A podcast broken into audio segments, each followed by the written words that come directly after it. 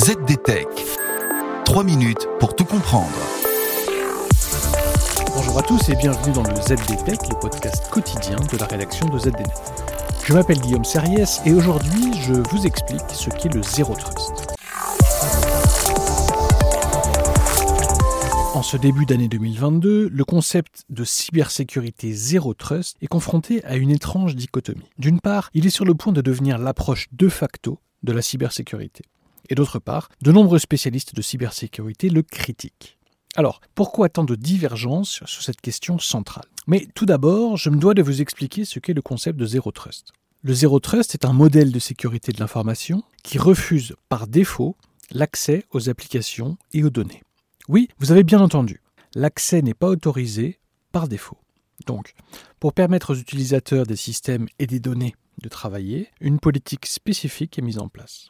Et cette politique est basée sur deux critères. D'une part, la DSI met en place une vérification continue des accès.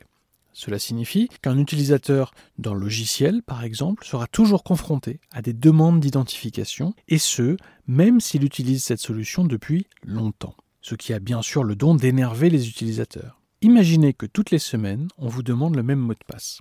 Ah oui, tiens, vous le faites déjà pour accéder à l'application mobile de votre banque. Oui, mais là, on vous demande un code pour accéder à votre mail, à votre tableur, à votre traitement de texte. Donc, bon, c'est un peu plus énervant. Ensuite, cette vérification est contextuelle.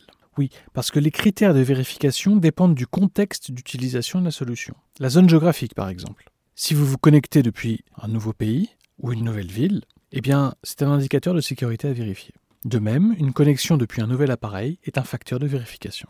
Alors, si cela est si formidable, pourquoi critique-t-on le concept de Zero Trust? Eh bien, le concept Zero Trust ignore totalement l'éducation des utilisateurs à la cybersécurité et à l'hygiène numérique. Oui, le Zero Trust prend les utilisateurs pour des imbéciles et se préoccupe peu du fait qu'ils le demeurent. Et ce alors que de nombreux experts en cybersécurité tentent d'éduquer les utilisateurs aux bonnes pratiques en la matière.